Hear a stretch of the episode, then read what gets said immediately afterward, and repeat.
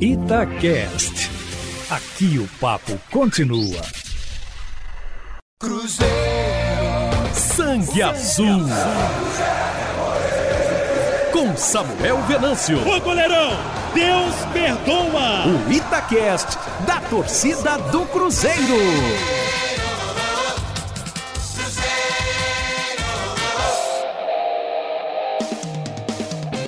Alô pessoal do Itacast, o podcast da Itatiaia, chegando aqui com mais uma ferramenta para você, torcedor, para acompanhar o clube, para se inteirar do que acontece com este novo Cruzeiro e a estreia do meu podcast aqui no Itacast. Não poderia ser outro senão o novo presidente do clube, Sérgio Santos Rodrigues, já com muito trabalho, muita reunião. Como foram esses dias e como tem sido os dias do novo presidente neste processo aí de construção do novo Cruzeiro, como você gosta de dizer. É um prazer tê-lo aqui nesta estreia no podcast e obrigado pelo carinho de sempre com a Itatiaia.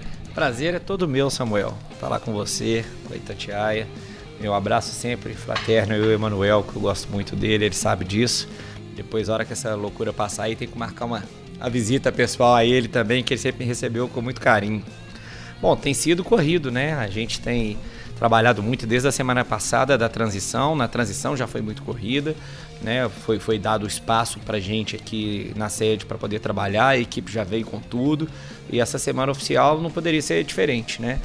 Correndo atrás do dinheiro, de negociações, de patrocínios, de redução de custo, de produtos novos, de criatividade, preparando a nossa live, né, indo para o mundo do entretenimento aí também. Então, tem sido bastante corrido. Começa cedo, termina tarde, mas mais importante para nós, todo mundo muito animado. A gente consegue ver nos olhos aqui dos funcionários a alegria, o ânimo que todo mundo tem de participar da construção desse novo cruzeiro. Então, é isso que é o mais importante. Sem a motivação dos braços que constroem isso, a gente jamais consegue chegar lá.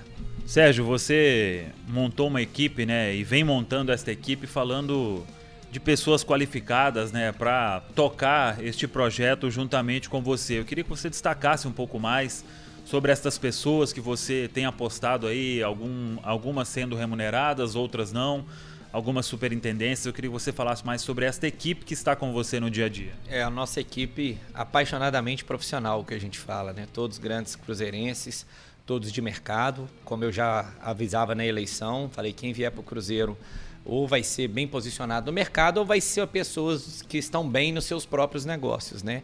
Então a gente começou o próprio Edson, o Edinho, filho do Lidson, meu vice, eu relato para todo mundo o caso de um amigo que eu tenho há mais de 20 anos e que quando a gente vem entregar a nossa ficha de, de pedido para entrar no conselho junto para o Brás, que hoje é o nosso segundo vice, e falando, olha, é o primeiro caminho para a gente chegar à presidência do Cruzeiro, né? Uma coisa que a gente sempre quis. Depois o Edinho foi para São Paulo, ficou um tempo lá e está lá ainda, hoje meio, meio lá, meio aqui, mas atendendo grandes empresas no Brasil. Aí vem o Rodrigo Moreira na parte de inovação, que vem dar essa toada aqui para gente de forma bem, bem distinta de, de, de, tratar dentro de um clube de futebol. Volta o Daniel, do médico, que já, que já esteve comigo, né? A Deis volta também no projeto Incentivado, que é uma, uma referência nacional no assunto. Trouxemos o Matheus para a área de inteligência, que também isso demonstra a nossa preocupação com a inovação, uma área pouco explorada, sem dúvida nenhuma, dentro de clube de futebol mas mostrando que os números são muito produtivos para a gente conseguir fazer o que a gente está fazendo agora. Mostrar para o parceiro a relevância do que a gente pode entregar para ele, né? E mantendo pessoas boas aqui também, o Argolo, o Sandro Gonzalez, que já estavam aqui, que também gozam de muito prestígio aí dentro das suas posições, enfim. É difícil falar que a gente vai perder o nome de um ou de outro, mas a gente está realmente muito animado. Aqueles que não recebem trabalham tanto quanto os que recebem, isso que é o mais importante. E todos estão trazendo grandes contribuições para nós. Você falou aí do Edson Potts, o Edinho. Ele é um superintendente de marketing. O comercial terá uma superintendência? Como que você trabalha isso? Você já tem o nome dessa pessoa que vai tocar o comercial? Como que vai ser isso? Temos sim, temos é, o Rodrigo Campos. Rodrigo Campos ele foi diretor da Coca-Cola Brasil e depois na Ásia. Também é um empreendedor é, que empreendedor próprio, né? Se assim podemos dizer, já fez uma marca de refrigerantes que ele vendeu depois, enfim, segue outros rumos aí. Hoje tem uma fintech também, mas é um cara que tem grande, grande experiência no assunto, grande credibilidade no mercado e já está contribuindo muito com a sua ajuda aí para nós. Diretor superintendente? Superintendente. Então é mais um sem remuneração. É isso que é o mais bacana. A gente, nessa política de austeridade que a gente pratica dentro do clube, é, é, mais um sem remuneração que, que trabalha tanto quanto se tivesse a remuneração. Só que ainda bem tem, tem é uma pessoa de bons recursos, né? tem, tem a sua renda própria e consegue dedicar ainda boa parte do seu tempo ao Cruzeiro. O financeiro, surgiu o nome do Divino Lima. Ele pode ser o, o diretor financeiro do Cruzeiro? Como que está essa negociação? Que é um cargo de muita responsabilidade nesse processo de construção todo, né? Não, sim, sim, é um nome que eu gosto muito, realmente também, mas faltam alguns acertos aí, mas virão dois ou, dois ou três nomes para uma grande área financeira que vai envolver planejamento, orçamento, é, controladoria, RH vai entrar nesse braço. Esse aí daqui a pouquinho a gente vai, vai soltar. Estão ainda fazendo algumas negociações. Qual o tamanho desse desafio? Você já calculou? Todo mundo já falou, né? O balanço, a dívida enorme muita coisa para pagar, muitos problemas para resolver. E você até chamou atenção naquela conversa com o elenco, com a comissão técnica na toca, né, que sabe de todos os problemas e por isso assumiu. Qual que é o tamanho disso tudo e o grande desafio que o Cruzeiro terá pela frente, Sérgio? A responsabilidade é grande, é óbvio, né? Mas é falar culpa a gente sabe de quem é, mas não adianta eu ficar apontando culpado e não resolver os problemas. Né? Então a responsabilidade quando a gente entra passa a ser nossa. Por isso que a gente está dia e noite pensando em soluções, trabalhando muito. É, o desafio, sem dúvida nenhuma, é imenso, porque a dívida, né, ela é grande, mas não difere muito de outras dívidas de, de, de grandes clubes do futebol brasileiro, de clubes, inclusive, que estão jogando a Série A. A difícil para nós foi, foi o momento em que a gente tem essa dívida grande acumulada com uma, com uma capacidade de geração de receita de receita convencional menor, com uma cota de TV menor pela primeira vez, né? Que um clube de futebol vai ter isso, é, que vem da A para B, né? Que vai ter a, a, a, cota de TV de série B, que é relevante ainda para nós e nessa incerteza da pandemia. Então daí que vem o binômio aí que a gente embate nele todo dia, que é o criatividade e credibilidade para poder inovar e buscar essas novas formas de captação de recursos. Até em cima disso, você anunciou a Arbor, né? Consultoria de gestão como que vai ser o trabalho dela? É um plano de reestruturação financeira? Por exemplo, a Ernest Young fez um plano para o Flamengo, né? Em alguns anos o clube virou essa potência de hoje. Já era, mas aproveitava-se mal os recursos, né? Como que a Arbor vai fazer isso e como que ela já está atuando neste, nesta consultoria de gestão aqui no Cruzeiro? A Arbor tem uma função é, dupla aqui, que é bem distinta. Uma é a elaboração do planejamento estratégico, que o Cruzeiro nunca teve, ou seja, definir nossa missão, visão, valores, as metas, os objetivos, quantificar isso e depois ter o processo de acompanhamento disso, que é uma, um, um planejamento é uma coisa essencial para qualquer grande empresa.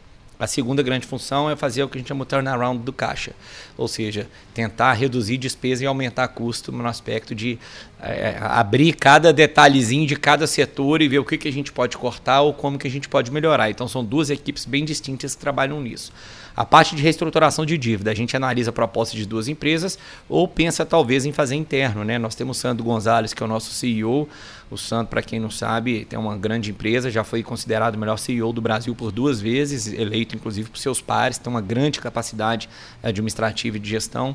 Então é uma área que o Sandro tem gostado bastante de mexer na reestruturação de dívida, junto com quem é, a gente conseguir efetivar aqui do financeiro, terminando essas conversas. Então talvez a gente só não tenha certeza se essa, esse setor de dívida vai ser interno ou se vai ser terceirizado, mas da, qualquer caminho que tomar vai ser de forma muito profissional, tem dúvida nenhuma. Quando você falou sobre a recuperação do Cruzeiro, né, que você quer fazer de forma mais rápida possível.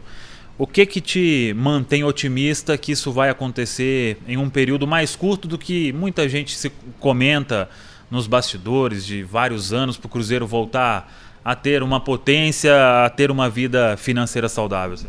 Que a gente está seguindo um caminho que ninguém seguiu. Para sair de uma situação que, que acho que poucos chegaram, né? O Inter talvez seja o que chegou numa situação mais perto, não financeira, mas de crise institucional, de credibilidade moral né? A gente teve prisão de dirigente, enfim, o Cruzeiro soma isso a uma crise financeira, então eu sei que é uma crise sem precedente. Alguns jornalistas eu já vi me criticando, que falam que quando eu cito River, Bahia, é, Racing, quando eu cito esses outros exemplos, falam, ah, mas nenhum deles nunca teve igual o Cruzeiro. Eu falei, mas pô, nenhum deles nunca teve uma equipe igual a gente montou aqui também. Então, o que me anima e é ver que no curto prazo a gente consegue demonstrar esses resultados, né? Então, você vê, antes da eleição, o Pedro é uma pessoa que sempre ajudou o clube, mas ele falou, no, ele, ele, ele, mesmo conta isso, ele não deu dinheiro para o Cruzeiro, ele acreditou no projeto que a gente apresentou que nós vamos ganhar junto. E com o Regis foi a mesma coisa, o, o, o da Encampo que patrocina a gente agora, o, o Regis no seu discurso ele é muito claro ao dizer, olha, o que o Cruzeiro me apresentou é uma possibilidade de que é, mais do que eu colocar o dinheiro na camisa dele, ele vai me dar retorno e esse retorno também volta para o Cruzeiro de outra forma depois. Então a gente já tem outras conversas marcadas nisso. A gente tem incentivado bastante, vendo dentro do departamento de futebol, a gente já efetivou a venda de um atleta aí que já foi negociado, então que já foi noticiada. Isso aí, e se precisar, vamos fazer mais, porque é, é, já fizemos rescisão de atletas também, como também já foi noticiado, para bater essa austeridade financeira do Cruzeiro. Então, assim, o que a gente está mostrando é isso. Eu sou um grande torcedor da arquibancada, como os 9 milhões de torcedores do Cruzeiro, só que quando você assenta na cadeira para representá-los, você tem que, não pode pensar com o fígado, né? Você tem que pensar de forma de gestão para ter um cruzeiro perene. Né? A frase que eu sempre usei é: eu quero um cruzeiro para os meus filhos e para os meus netos. Então, para que isso seja sustentável, nós temos que tratar ele como uma grande organização. Em cima disso, você falou aí de novos patrocínios. O que, que o Cruzeiro tem de receita hoje? O sócio ele dá uma receita pelas contas ali no portal da transparência seria uma receita bruta aí de um milhão por mês. Isso tem para o Cruzeiro? Já foi antecipado? O que o Cruzeiro tem de receita hoje para sobreviver aí ao longo do, do ano? É, tem ainda é, o pay-per-view, tem para cair ainda, né? Não, não, não, caiu nenhuma parcela, então a gente já tem. E acredito que voltando o campeonato sem. sem.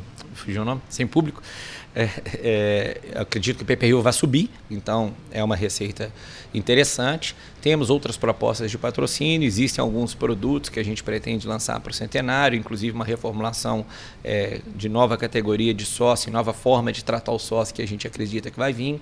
Estamos trabalhando algumas outras parcerias. O problema é que se eu falar o setor, Samuel é muito esperto, ele já vai conseguir descobrir de que, que nós estamos falando. Então, a gente tem buscado outras formas aí, sim, de, de, de trazer, mas é, Obviamente temos ativos, já foi mais que noticiado, temos atletas aí que já chegaram a beirar somados quase 50 milhões de reais de proposta que não foram negociados antes.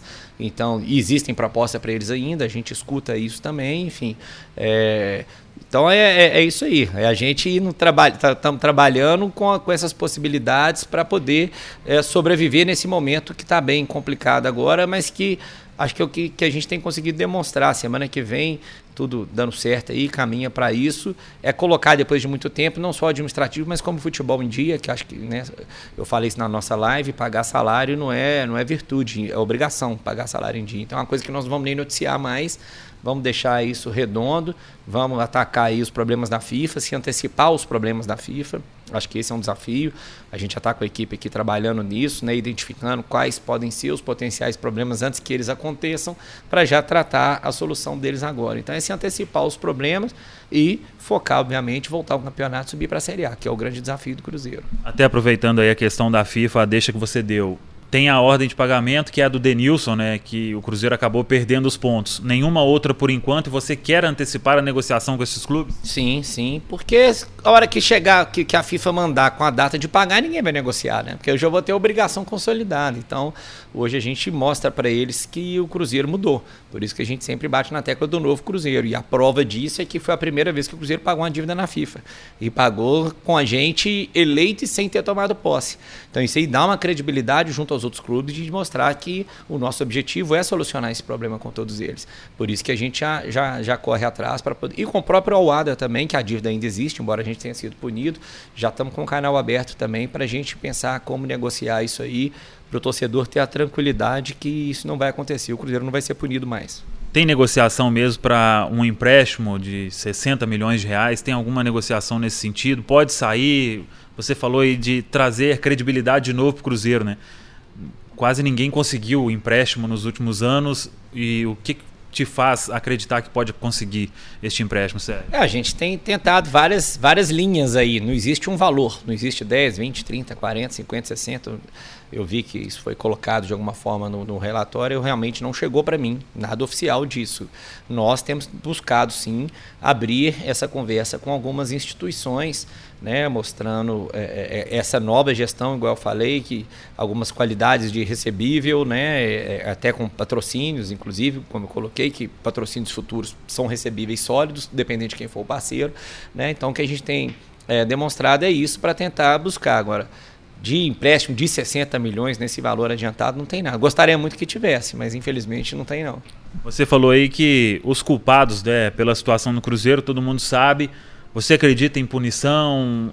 Você como que pretende acompanhar a investigação e para tentar que o Cruzeiro tenha isso de, de uma alguma forma, ressarcimento de valores? O que, é que você acredita em todos esses aspectos? Eu acredito e espero que tenha, né? Porque de tudo que a gente vê aí, da forma como as coisas foram feitas, né? É, salários astronômicos, bichos, intermediações suspeitas, contratação de fornecedores que não sabemos se forneceu ou não serviço, enfim.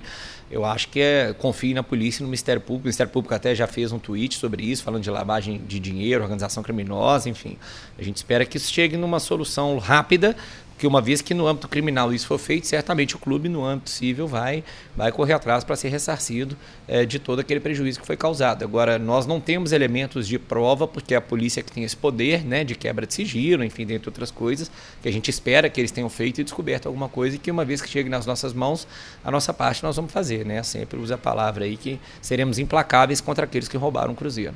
A política do Cruzeiro, né, nos últimos tempos, muito agitada, conselho, tivemos uma eleição recentemente que você foi eleito, teve a eleição também da nova mesa diretora do Conselho Deliberativo. E aí o torcedor cobrando o tempo inteiro sobre mudança de estatuto. Em meio a tanta coisa para se fazer hoje com o Cruzeiro, como pensar nisso também e o que você acredita que vai acontecer para se mudar o estatuto? Lembrando que algumas coisas não podem ser mudadas em ano de eleição, né? Tem outra ainda em outubro. É, eu acho que isso é fundamental. É um desejo meu, pessoal, dos meus vices que a gente já falou, da nossa diretoria, pelo que eu conversei com o presidente do Conselho Deliberativo também, é um desejo deles, dos conselheiros, da torcida, e é um trabalho que pode se desenvolver em paralelo. Eu não vejo discussão política nenhuma que envolva isso, até porque o objetivo de todo mundo é modernizar o estatuto é proteger o Cruzeiro. Né? E é isso que a gente quer, que o Cruzeiro seja protegido realmente, inclusive de mim ou de qualquer outra pessoa que passar aqui. Esse é, é aí que, que, que, a gente faz uma instituição forte. Né? Um país é forte quando a sua Constituição é forte. Então, um clube é forte quando o seu estatuto é forte. Não tem brechas, né? E, e bem amarrado nesses, nesses, nessa, nesses aspectos de governança, de compliance, que são palavras que para nós são muito caras, que a gente valoriza muito. Então, é, me parece, pelo que eu conversei com o Paulo, já estava nomeando uma comissão para isso, colocando. Nós temos grandes juristas no nosso conselho, grandes advogados, grandes juízes, grandes embargadores. Então, pegar pessoas boas para que isso seja discutido e efetivado o quanto antes. E, assim, é, inclusive no âmbito eleitoral, não há problema em se mudar agora, só não se aplicaria para a eleição desse ano, essa é a questão. Então, acho que pode ser uma grande mudança feita de uma vez, só valendo lembrar que os aspectos eleitorais não valeriam para essa eleição. E entrando nisso também do conselho, conselheiros foram excluídos, né, por causa daquele regulamento do estatuto, né, de não ser remunerado. O que, que vai ser feito disso? Como que será conduzido esse processo? Para se passar pelo Conselho Deliberativo? O que, que você pode falar? É, eu tenho uma opinião jurídica sobre isso, e já, inclusive na época da eleição eu dei uma entrevista sobre isso, acho que até não sei se foi para você, foi para Itatiaia que eu dei uma entrevista que reverberou depois por alguns não tão bem intencionados aí de forma negativa, querendo dizer que eu estava defendendo os conselheiros e eu explicava que não era isso. Eu como jurista legalista, eu conheço o regimento e o estatuto do Cruzeiro e para mim sempre esteve muito claro ali, expulsão de conselheiro deve ser feita pelo Conselho Deliberativo.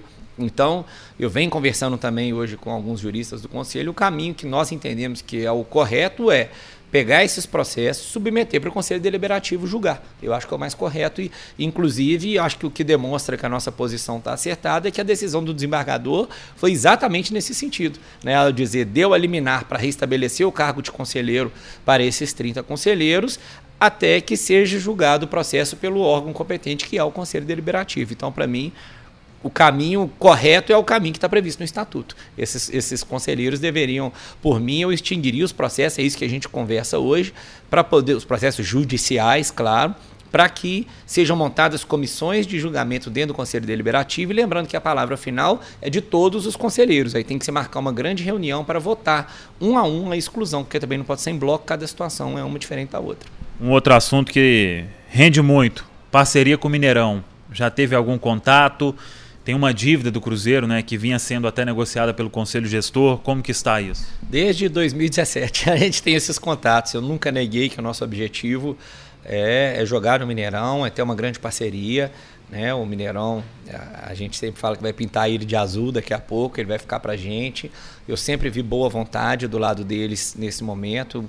Nosso interlocutor lá é o Samuel Lloyd, que eu respeito muito, é um grande profissional. E já sentamos com ele sim, depois, dele, da, depois da nossa eleição, depois da nossa posse, temos conversado bastante para resolver não só os problemas judiciais, mas o mais importante, os problemas judiciais, eles serão secundários diante do que a gente pretende trabalhar junto para quando puder voltar público, né? Todo mundo sabe que eu falo muito de liga norte-americana, que eu estudo muito isso e que vejo o dia do jogo, né, que eles chamam de match day, como uma grande forma de monetização para o clube. Se Cruzeiro e Mineirão forem parceiros nisso, todo mundo sai ganhando e acredito muito que a gente vai conseguir fazer.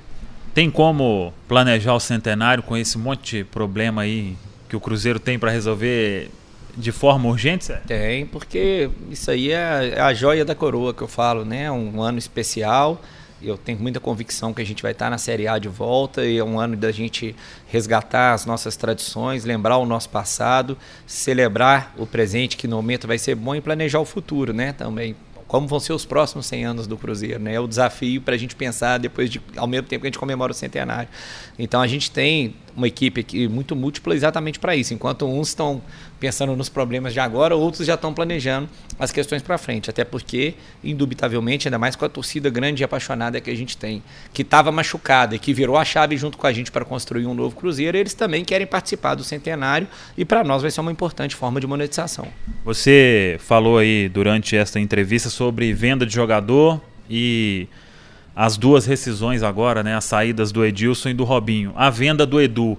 Como que se deu isso? O torcedor até reclama, né, um jovem da base de muito potencial e saindo por um valor que poderia ter sido maior. Como que aconteceu isso ou o clube passa também a ser um refém de toda essa situação porque precisa do dinheiro de forma imediata, certo? Não, o que a gente precisa é claro, mas é óbvio que a coisa tem que ser feita dentro de um, de um parâmetro é, técnico. Eu já tive propostas, enquanto eu estou aqui, já pelo Maurício, pelo Kaká, que são as joias aí que todo mundo quer comprar hoje, e as propostas irrisórias, é claro que a gente nem, nem analisa. Agora, sendo uma coisa dentro de mercado, em que se mantém percentual, é, com a cotação do dólar e do euro hoje, conforme for o valor que se coloca, é claro que a gente está disposto a sentar e, e, negociar. Agora, é isso que eu falo para o torcedor. É, eu, eu, o que eu falo até internamente. Não adianta eu ter um belo carro se eu não tiver o dinheiro para pagar o IPVA nem para pagar gasolina. Então, a estrutura do Cruzeiro hoje ela precisa rodar. Então, se para isso for necessário negociar atletas, a gente vai negociar. Né? Agora, dentro de uma lógica. Repito, hoje, se a gente pegasse, obviamente, a gente escuta o Anderson antes também. Né? Então, é, é, o Edu era um zagueiro que estava junto ao profissional, mas que a gente fez duas contratações agora. Nós temos o Léo, nós temos o Kaká, enfim, o Edu, em tese, está estava como quinto ou sexto zagueiro do nosso elenco. Ah, pode ser bom para o futuro, mas o futuro do Cruzeiro é, é, passa por a gente é, superar presente. Né? Então, isso aí se deu através do empresário, procurou, falou que haveria essa situação, nós negociamos alguns valores, mantemos, é, mantivemos um, um, percentual, em princípio seria até menor, negociamos para ficar com um percentual maior, porque a gente também acredita no atleta, enfim. Mas é uma negociação que precisava ser feita e nesse momento é bom para o atleta, é bom para nós que recebemos o dinheiro, é bom para o atleta que vai para jogar, pelo menos, né? Então, a gente continua com o percentual dele e desejo sorte a ele, torço, torço para que tudo corra bem. Em cima disso, o que você está dizendo é jogadores que são mais realidade hoje, né? Maurício, Kaká, o próprio Jadson, esses a proposta tem que ser mais atrativa para o clube, não é qualquer valor que vai tirar, mesmo estando nessa situação. Claro que não, claro que não. Isso aí a gente tem que defender o patrimônio e a instituição Cruzeiro, né? Mas eu falo, é, é, é, muito fácil um ou outro analisar de fora, né? Você falou, um ou outro pode chegar, ah, mas estava barato. Mas é, é, analisar do sofá é uma coisa, analisar com a caneta na mão, tendo que cumprir, cumprir obrigações, tendo que garantir que o Cruzeiro não vai ser punido é, é outra história, né? Então, com certeza, a gente vai buscar sempre o melhor para o Cruzeiro. E repito, por esses todos aí que você falou, eu já recusei propostas irrisórias, a gente nem, nem escutou. Né? Então, a gente está disposto a fazer negócio, sim, com qualquer jogador do Cruzeiro, desde que seja um valor que a gente entenda que seja o de mercado, que seja razoável. As saídas do Robinho e do Edilson, como que isso aconteceu? Teve conversa também com a comissão técnica, com o departamento de futebol, para se chegar nesse ponto de rescisão de contratos? É. Sem dúvida nenhuma, Samuel. Eu sempre bato nisso aqui. Quando eu falo da equipe apaixonadamente profissional, é por isso. Eu falo para todos eles aqui que me cercam: ó, vocês estão ao meu lado exatamente para me dar bons conselhos. Eu sou um obediente de, de cada um dentro da sua área técnica. Então, a reformulação do departamento de futebol, ela passa pelo, sobretudo hoje, Anderson, Drubsky e David, que são as três pessoas que nós temos dentro desse departamento. Então, os três tomam as decisões, se vai reduzir elenco, eh, se vai aumentar, o que vai contratar, apresentam para mim desta forma, para aí a análise que eu faço final é basicamente financeira. Né? Vamos ver, ó, isso é bom isso é ruim para nós. E aí o Enderson dando um aval e dizendo que tecnicamente para ele dá para tocar, ou falando precisa, né, precisamos de uma ou outra situação aqui que a gente vai negociar, que dá para repor, a gente toma essa decisão depois. Mas todas as decisões nossas são técnicas. Eu não tomo decisão de marketing, até jurídico, eu brinco aqui que já aconteceu de chegar, analisa esse contrato. Eu falo que eu sou presidente do Cruzeiro, eu não sou advogado. Eu vou assinar depois que o Flávio Bozon, que é o superintendente jurídico que eu confio, deu o ok dele. E ele dando o ok, eu nem vou ler, porque ele está aqui exatamente para poder me dar tranquilidade para tocar outras áreas. Então, no futebol não vai ser diferente. Todas as decisões são tomadas de forma técnica e no final a gente só faz a análise financeira dessas decisões. E como que aconteceu isso? Os empresários vão ser chamados para uma conversa? Isso pode virar a ação na Justiça do Trabalho? Como que você não, trabalha isso? Claro que isso aí foi feito uma conversa, eu até achei muito bacana. Eu vi a nota do Edilson hoje, a nossa equipe técnica foi para a toca, bateu um papo, conversou com eles, explicou. E eles entenderam a realidade. Foi o que o Edilson falou. Foi, foi pego de surpresa, mas que a conversa achei muito interessante os três adjetivos que ele usou, né? Foi, foi honesta, direta e elegante porque é a forma como a gente tem que fazer. Bater no olho, olhar no olho das pessoas, ser sincero, né? É o que eu fiz quando eu me apresentei ao elenco, fiz questão de ir lá, dar a cara e falar, ó, a partir de agora, né, as decisões têm responsabilidade é minha, o que tiver de errado, a culpa é minha, né? Então a gente se cerca das pessoas boas para isso, né? Eu repito essa frase muito porque eu ainda aplico ela muito no meu dia a dia e vou e vou utilizá-la muito. Então foi uma conversa direta em que se explicou isso. Realmente quando você vai analisar a situação hoje do Cruzeiro, a gente precisa de austeridade. Semana que vem nós vamos anunciar diversas outras reduções, né? Porque é isso que a gente tem que fazer para o Cruzeiro poder tocar. Em cima disso, você em outra entrevista falou sobre uma preocupação com ações na Justiça do Trabalho, né? Isso vai ficando para o tempo, mas uma hora o clube tem que pagar. Tem uma solução para isso num médio prazo, para se resolver de uma forma? Porque fica dando bloqueio de dinheiro na conta do Cruzeiro. Como que você pensa essa questão? Então, claro, eu, eu acho bem interessante porque eu até batendo um papo com o David, ele me contou da história de um daqueles que é a minha inspiração, que é o Bandeira, né? David Bandeira quando chega no Flamengo, o David estava lá, o Bandeira chamou ele e falou: "Olha, o salário que você ganha hoje é incompatível com o que eu preciso aplicar no Flamengo. Então eu estou te mandando embora e vou te fazer uma proposta de pagamento dentro da realidade do Flamengo. Então é isso que a gente está buscando fazer, né? Fazer uma proposta para as pessoas dentro da realidade do Cruzeiro, esperando que eles aceitem. É óbvio que isso inclui parcelamento, enfim, mas porque a gente quer cumprir com as pessoas, não tem um objetivo nenhum também de, de é, de mandar embora e simplesmente virar as costas, né? Mas existe uma realidade do Cruzeiro hoje de, de, prioridades, de forma de pagamento, que essas coisas vão, vão ocorrer. Então a conversa com eles foi nesse sentido. O que a gente busca é conseguir que eles entendam né, que o Cruzeiro precisa desse, desse fôlego, desse tempo, mas que é claro que nós vamos cobrar. E o fim da história do Deide foi exatamente essa. Ele, né, o Bandeira chamou, fez uma proposta, parcelou por mais vezes, mas cumpriu fielmente com ele aquilo. O nosso objetivo é, é exatamente esse, dar essa prioridade porque o Cruzeiro precisa, mas cumprir cumprir com todo mundo que tem que receber do Cruzeiro. Vai precisar fazer isso com outros? Depende da, da comissão técnica, né? Esse, é, eu te falei, você, eu, te, eu tenho falado muito que agora, como presidente, a gente tem convivido mais e como você é um cara trabalhador e corre atrás das fontes e das notícias mesmo. Então, te parabenizo por isso. E, e quando você me perguntou outro dia se ia ter rescisão, aquilo que eu te falei. É, eu, eu, preciso assentar e entender. Cada semana a gente vai fazendo um planejamento, vai vendo o mercado de possibilidades. Um dia você tem um jogador disponível, no outro você não tem mais. No outro, o empresário aparece falando: meu jogador está tá precisando jogar e vai para custo baixo. Então, isso tudo é um jogo de xadrez. Né? Temos vindo oportunidades para poder tampar o que a gente precisa e o Ederson entendendo que a gente pode abrir mão de outros, a gente quer fazer essa equação financeira aí para a coisa acontecer. Já caminhando aqui para o final do primeiro podcast meu aqui no Itacast da Itatiaia. Sérgio, rede social hoje você acompanha, né? E deve ter recebido muito pedido. Ah, por que, que esse continua? Por que, que esse não continua? Dois nomes o torcedor ele comenta o tempo inteiro. O Renê Salviano, que continua aqui no Cruzeiro, ainda não sei a denominação do cargo, e o Beneci Queiroz, supervisor administrativo do Cruzeiro. O que, que você pode falar sobre estas duas situações para o torcedor celeste que está nos ouvindo? O mesmo que eu falo dos outros, que as nossas análises elas são, são técnicas. Né? Então, a gente chegou, a nossa equipe marketing comercial analisou o trabalho que o Renê vinha desempenhando e falaram que vale a pena dar um voto de confiança para ele, para ele continuar demonstrando para nós a capacidade que ele tem de gerar receita para o clube, que é essa a função dele. Então, ele permaneceu por isso e da mesma forma o Beneci, eu já trabalhei com ele, né?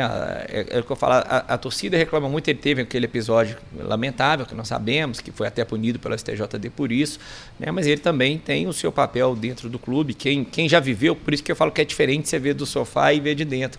Quem já viveu com ele sabe como que outros clubes, como que a Comebol, como que a CBF, né, gostam muito dele, tem 50 anos de história de Cruzeiro. Então, enquanto tecnicamente estiver nos ajudando, vai ficar com a gente. Né? Nossa análise geral sempre aqui dentro vai ser essa, como o André Argolo ficou, como o Sandro Gonzalez ficou, como a Deis voltou, que foi mandado embora antes, enfim. Então, a gente não tem aqui fulano é ligado a A, é ligado a B ou é ligado a C. A nossa questão é, essa pessoa ela tem capacidade técnica de compor nossa equipe, ela vai compor. Trouxemos a informação na Itatiaia que o Lucas Romero ligou para o David. O David foi técnico dele em 2016, aqui no Cruzeiro mesmo. O Romero tinha acabado de chegar. Você ainda trabalhava no Cruzeiro, né? Tem muito pedido na rede social para Lucas Romero? Nossa Senhora, que mais tem, né? Romero é, assim, eu, eu sempre me surpreendi com ele realmente positivamente. Falava a gente quando vê de dentro do vestiário, é aquele cara que perde o jogo. Eu já vi ele chorando dentro de vestiário depois de perder jogo. É aquele estilo bem aguerrido mesmo, entrega a vida dentro de campo, né? É óbvio que é um desejo nosso, da torcida, de todo mundo, mas é que a gente sempre bate de realidade econômica, né? Ele foi para o Independente numa situação de salário em dólar, que o dólar está nesse preço, até por isso que o Independente está, infelizmente, nessa situação. Me parece que não recebe salário lá há um bom tempo, mas, bom, se ele ligou para o David, eu tenho que confirmar com o David, que para mim ele não ligou. Mas eu tô. Mas você já estudou muito da situação dele aí, que você está sabendo de muita coisa. Não, a gente sabe que é óbvio. Qualquer jo grande jogador que passou pelo Cruzeiro, que manifesta o interesse é, de jogar no Cruzeiro, que dá entrevista, que fala em rede social e tal, a gente vai analisar, sem dúvida nenhuma. Agora, vamos ter o pé no chão para poder fazer. Sérgio, dois assuntos para fechar realmente. O Cruzeiro agora tem um futebol feminino no primeiro ano já consegue o acesso para a elite. Como que você vai trabalhar essa questão do futebol feminino, juntamente com a Bárbara Fonseca, essa, esse novo time né, que o Cruzeiro tem para dar sequência nesse projeto? Ah, eu não preciso nem dizer, né? O tanto que eu sou fã, adoro futebol de base, futebol feminino, esporte especializado, são coisas assim que o Cruzeiro tem que eu valorizo demais e acho que a gente tem que desenvolver. Realmente, como a gente ficou numa semana muito focada nessa questão de salário e tal, eu ainda não, não pude assentar com o pessoal. A Toca 1 eu consegui ontem só, por exemplo. Eu não tinha ido à Toca 1 ainda, que eu sou apaixonado, fiquei lá um ano no negócios internacionais. Brinquei que ontem eu fiquei caminhando, relembrando ali dos bons momentos e já projetando os novos bons momentos.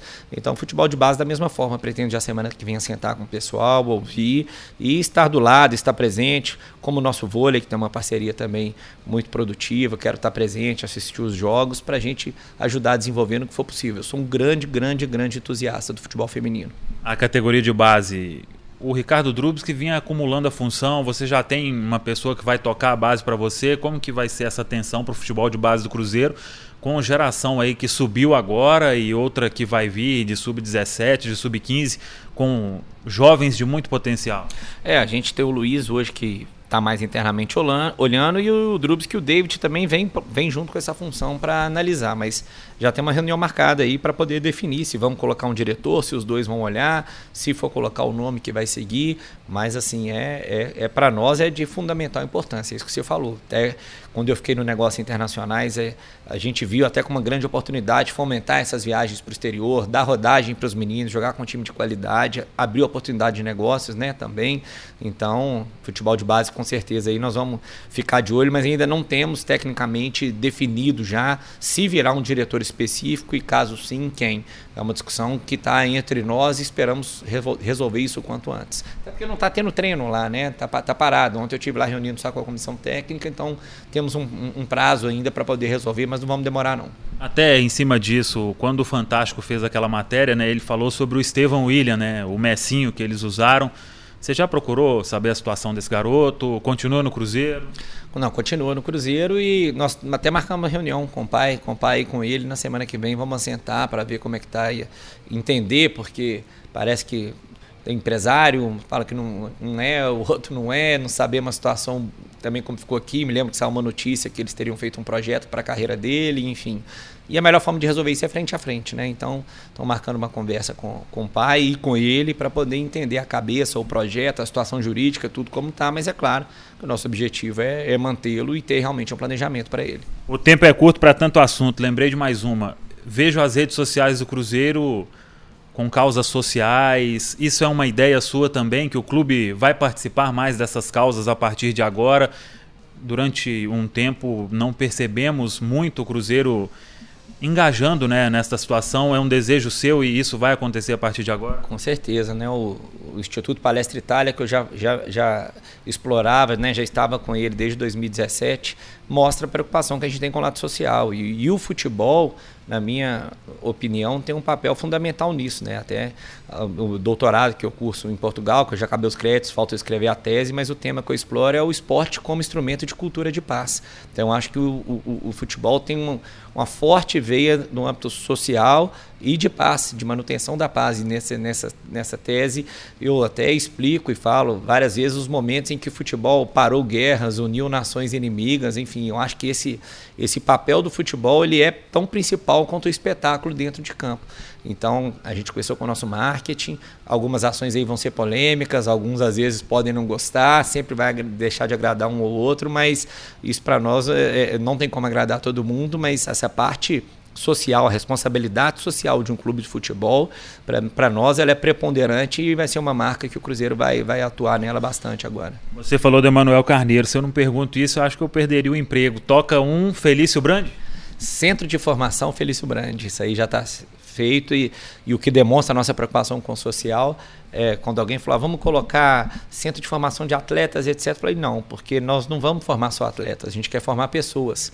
Então, centro de formação Felício Brandi por isso, é, porque a gente sabe como que o funil é, Infelizmente, vários desses meninos, quando acabar o sub-20, não vão ter o que fazer, porque não vão conseguir se profissionalizar. Então a gente quer que eles saiam dali como homens de bem, que foram bem formados, que tenham passado pela escola, que tenham uma cabeça boa, com assessoria psicológica, que a gente vai pretender, que a gente pretende dar lá também.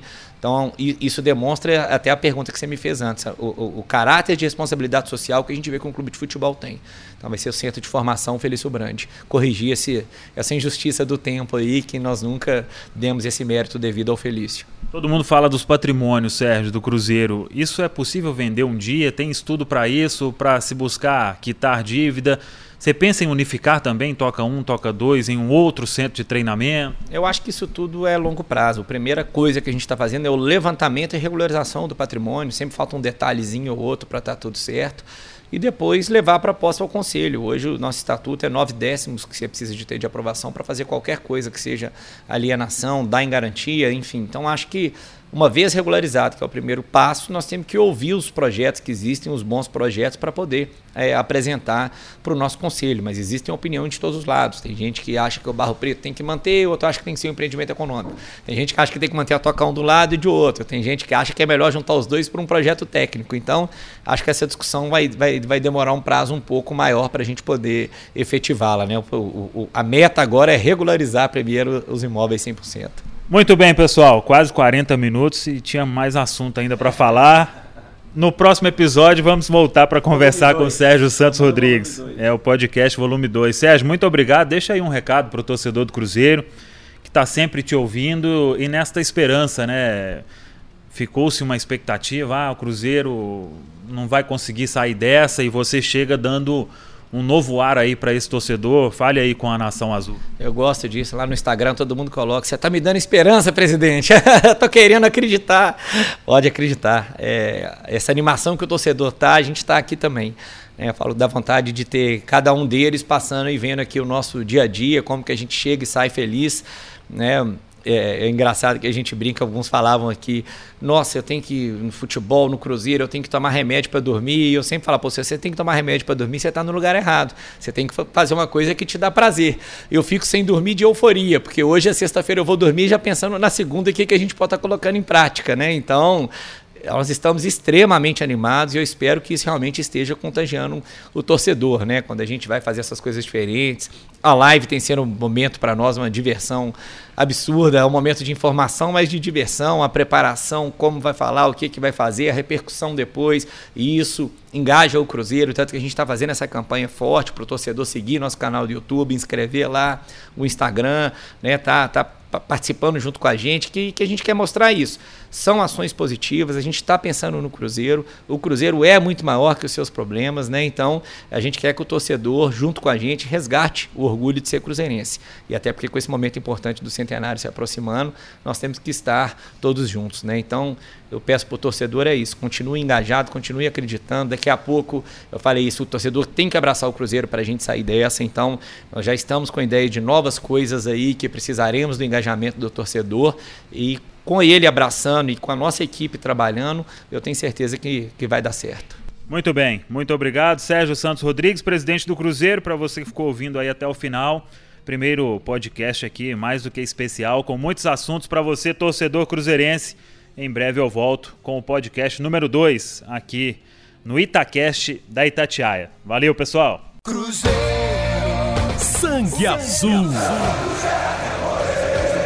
Com Samuel Venâncio. Ô goleirão, Deus perdoa. O Itacast da torcida do Cruzeiro.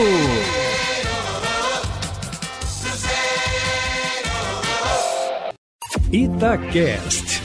Aqui o papo continua.